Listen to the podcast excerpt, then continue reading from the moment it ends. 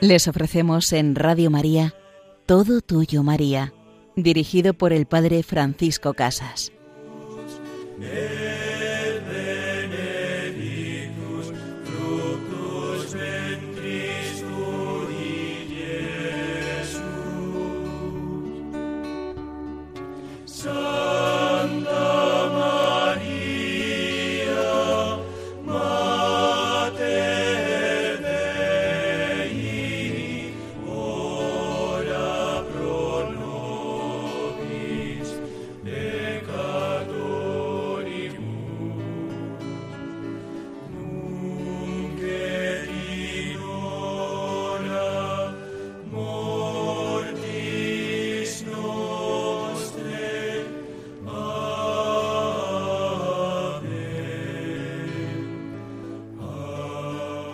Ruega por nosotros, Santa Madre de Dios, ruega por nosotros, ahora y en la hora de nuestra muerte.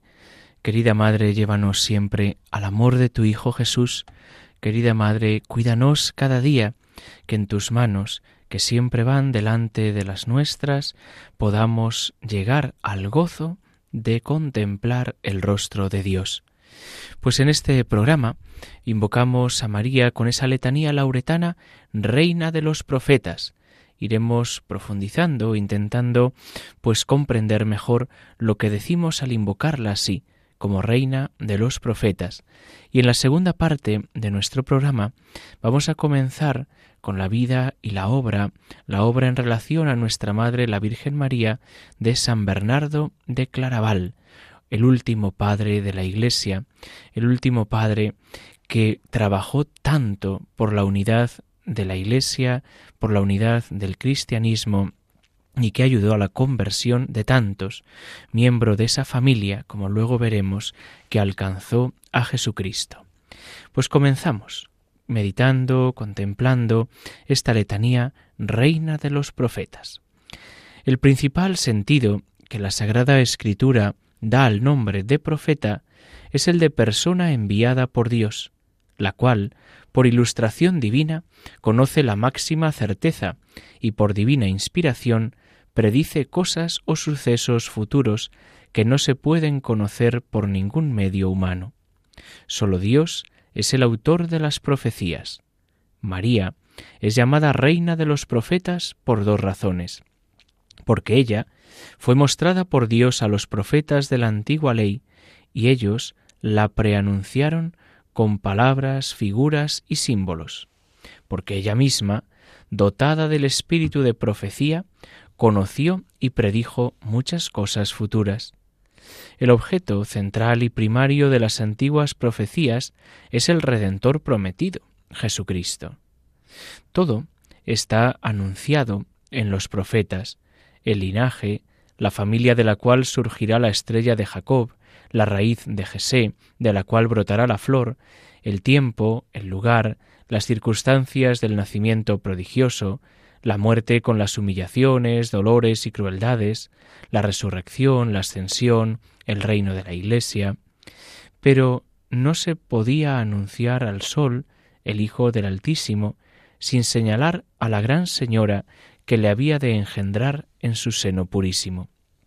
Todas las profecías que hablan expresamente de Jesucristo hablan implícitamente de la Virgen y Madre, pero son muchas las que tratan expresamente de ella.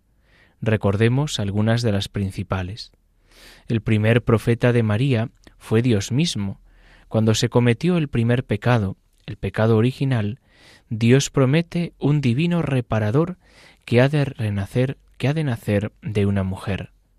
Los padres, unánimemente, y a ellos hacen eco todos los expositores, ven expresada en la mujer a María y en su fruto a su único Hijo, a Jesús. María es presentada como la nueva Eva, como aquella que trae la gracia frente a aquella que trajo la condenación. En el Salmo 44, el rey profeta canta a la Virgen María, que es ella el objeto de las complacencias del rey, la Virgen admirable. En este salmo mesiánico, está delineada la excelsa Madre del Redentor. Isaías, el profeta evangelista, vio el singular privilegio de María de juntar a un tiempo la divina maternidad con la más pura virginidad. La Virgen concebirá y dará a luz un hijo, y su nombre será Emmanuel, esto es, Dios con nosotros.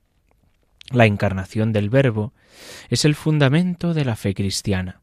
De la misma manera que quiso Dios, después de la encarnación de su Hijo, multiplicar las pruebas de este misterio, así, antes del nacimiento prometido y esperado con creciente deseo, quiso multiplicar las predicciones para disponer a la humanidad al asentimiento de la fe. La Iglesia invoca a María como reina de los profetas, no sólo porque ella fue objeto de sus profecías, sino porque poseyó este don en la forma más excelsa.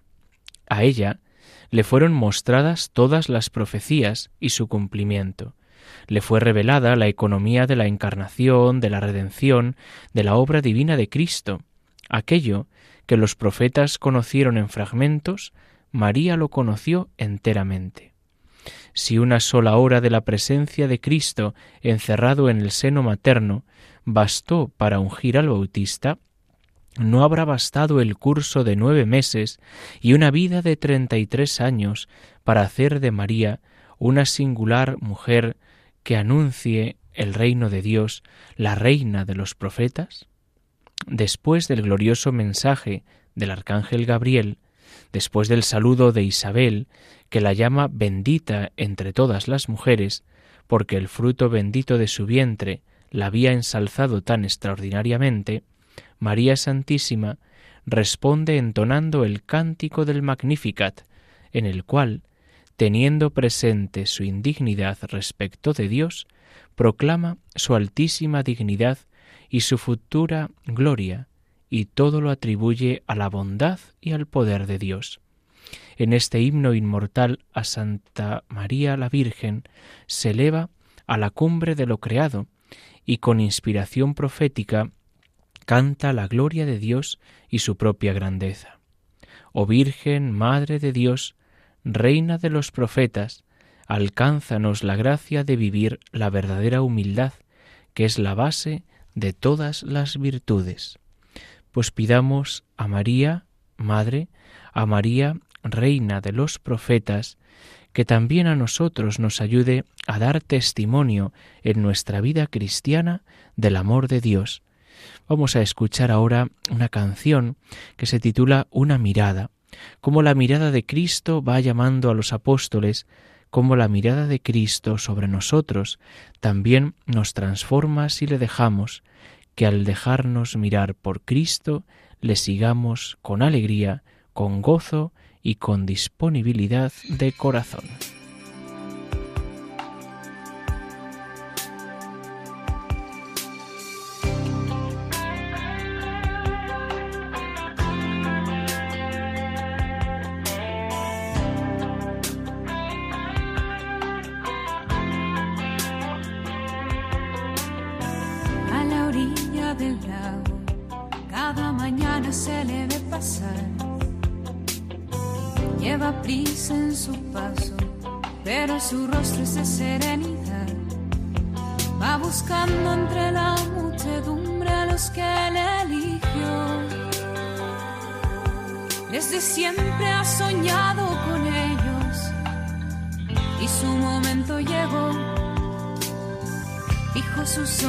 En Pedro y después en su hermano Andrés.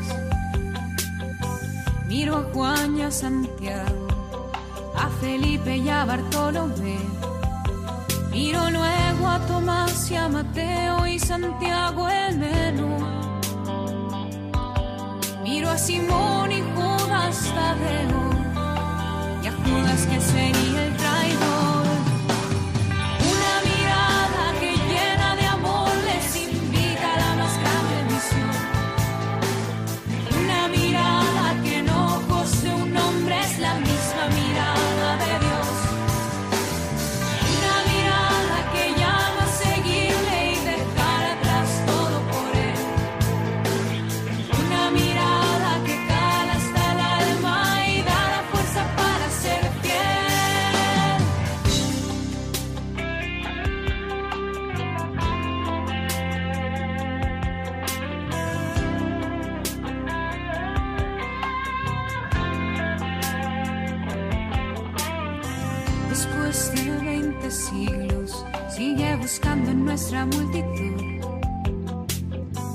Sigue mirando a los ojos, sigue invitando a amar en plenitud. Ha colmado la vida de aquellos que ha querido llamar. Son ya una fila incontable de héroes que se han dejado mirar. Una mirada que llena de amor les invita a la más grande misión. Una mirada que en ojos de un hombre es la misma mirada de Dios. Una mirada que llama a seguirle y dejar atrás todo por él. Una mirada que cala hasta el alma y da la fuerza para ser fiel. Una mirada, una mirada que nos llama a seguir el rostro de Dios, una mirada nos lleva a caminar hacia la gloria del cielo, a la transformación de nuestra vida. Nos encontramos en este programa Todo Tuyo, María, con el Padre Francisco Casas. En la primera parte de nuestro programa hemos comentado esa letanía lauretana, Reina de los Profetas, y en esta segunda parte vamos a entrar en la vida de San Bernardo, el último padre de la Iglesia, iremos descubriendo su gran amor hacia nuestra Madre, la Virgen María, ese gran amor que le llevó a entregar su vida, a reformar el monacato, a reformar la vida religiosa y hacer que todos los miembros de su familia formaran parte y fueran alcanzados por Jesucristo. Pues San Bernardo, abad, es el último de los padres de la Iglesia, pero uno de los que más impacto ha tenido. Nace en la Borgoña francesa, cerca de Suiza, en el año 1090. Con sus siete hermanos recibió una excelente formación en la religión, el latín y la literatura. Bernardo tenía un extraordinario carisma de atraer a todos para Cristo. Amable, simpático, inteligente, bondadoso, alegre. Todo esto y su vigor juvenil le causaban un reto en las tentaciones contra la castidad y la santidad. Por eso, durante algún tiempo, se enfrió en su fervor y empezó a inclinarse hacia lo mundano. Pero las amistades mundanas, por más atractivas y brillantes que fueran, lo dejaban vacío y lleno de hastío. Después de cada fiesta se sentía más desilusionado del mundo y de sus placeres. Como sus pasiones lo atacaban violentamente, una noche se revolcó sobre el hielo hasta sufrir profundamente el frío. Sabía que a la carne le gustaba el placer y comprendió que si la castigaba así, no vendrían tan fácilmente las tentaciones. Aquel tremendo remedio le trajo liberación y paz. Una noche de Navidad, mientras celebraban las ceremonias religiosas en el templo, se quedó dormido y le pareció ver al niño Jesús en Belén en brazos de María, y que la Santa Madre le ofrecía a su Hijo para que lo amara y lo hiciera amar mucho por los demás. Desde este día ya no pensó sino en consagrarse a la religión y al apostolado. Un hombre que arrastra con todo lo que encuentra. Bernardo se fue al convento de monjes benedictinos del Cister y pidió ser admitido. El superior, San Esteban, lo aceptó con gran alegría, pues en aquel convento hacía quince años que no llegaban nuevos religiosos. Bernaldo Bernardo volvió a su familia a contar la noticia y todos se opusieron. Los amigos le decían que esto era desperdiciar una gran personalidad para ir a sepultarse vivo en un convento. La familia no lo aceptaba, pero Bernardo les habló tan maravillosamente de las ventajas y cualidades que tiene la vida religiosa que logró llevarse al convento a sus cuatro hermanos mayores, a su tío y treinta y un compañeros. Dicen que cuando llamaron a Nibardo, el hermano menor, para anunciarle que se iban de religiosos, el muchacho les respondió Anda, con que ustedes se van a ganarse el cielo y a mí me dejan aquí en la tierra, esto no lo puedo aceptar. Y un tiempo después, también él se fue de religioso. Antes de entrar al monasterio, Bernardo llevó a su finca a todos los que deseaban entrar al convento para prepararlos durante varias semanas, entrenándolos acerca del modo en que debían comportarse para ser unos fervorosos religiosos. En el año 1112, a los 22 años, entra en el monasterio del Cister. Más tarde, habiendo muerto su madre, entra también su padre. Su hermana y el cuñado, de mutuo acuerdo, decidieron también entrar en la vida religiosa. Vemos en la historia la gran influencia de las relaciones, tanto para bien como para mal. En la historia de la Iglesia es difícil encontrar otro hombre que haya sido dotado por Dios de un poder de atracción tan grande para llevar gentes a la vida religiosa como el que recibió Bernardo. Las muchachas tenían terror de que su novio hablara con el santo. En las universidades, en los pueblos, en los campos, los jóvenes al oírle hablar de las excelencias y ventajas de la vida en un convento, se iban en numerosos grupos a que él los instruyera y formara como religiosos. Durante su vida fundó más de trescientos conventos para hombres e hizo llegar a gran santidad a muchos de sus discípulos. Lo llamaban el cazador de almas y vocaciones.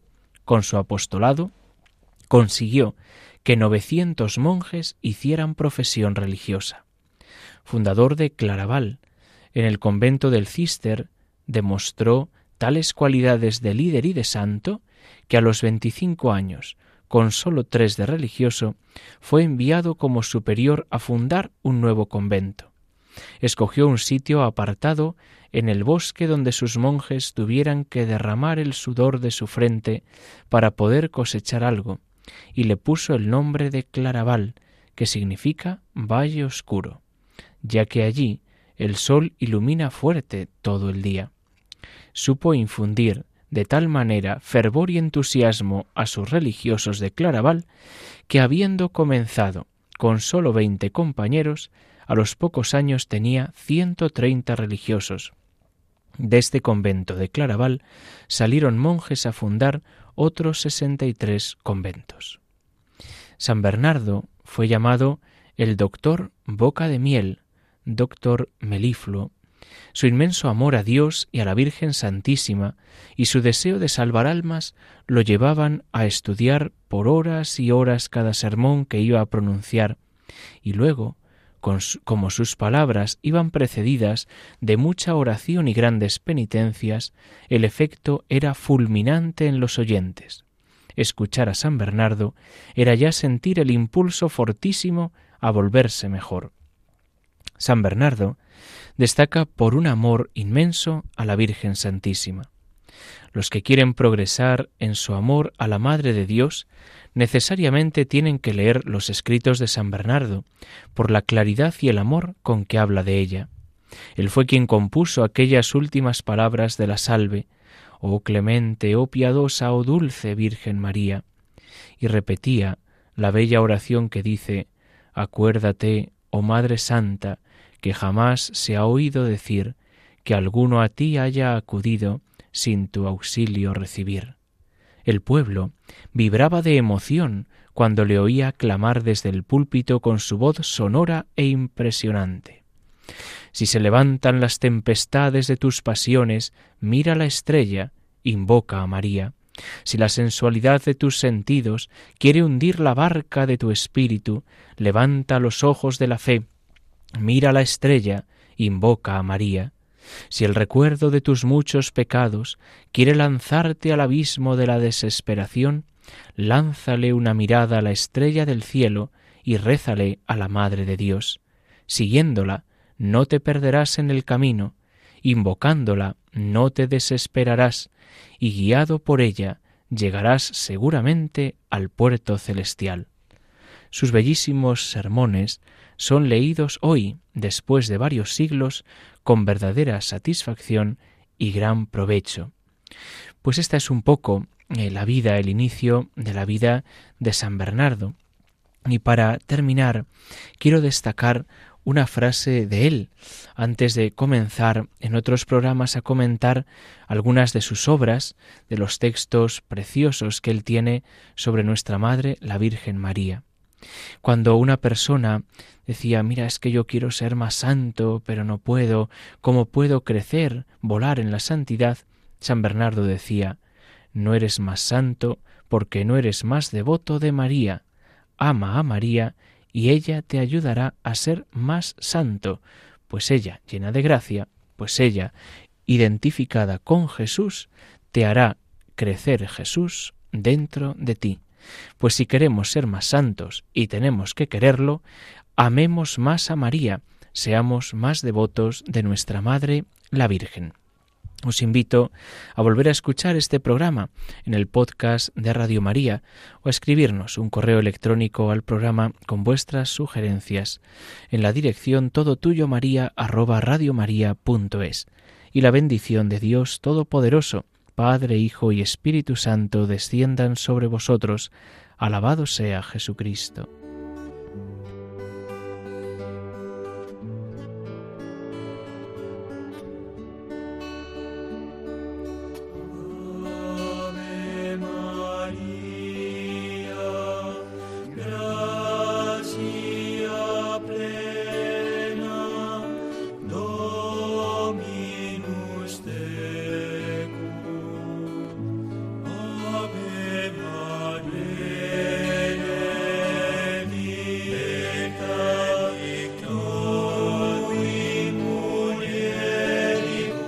Han escuchado Todo Tuyo, María, con el Padre Francisco Casas.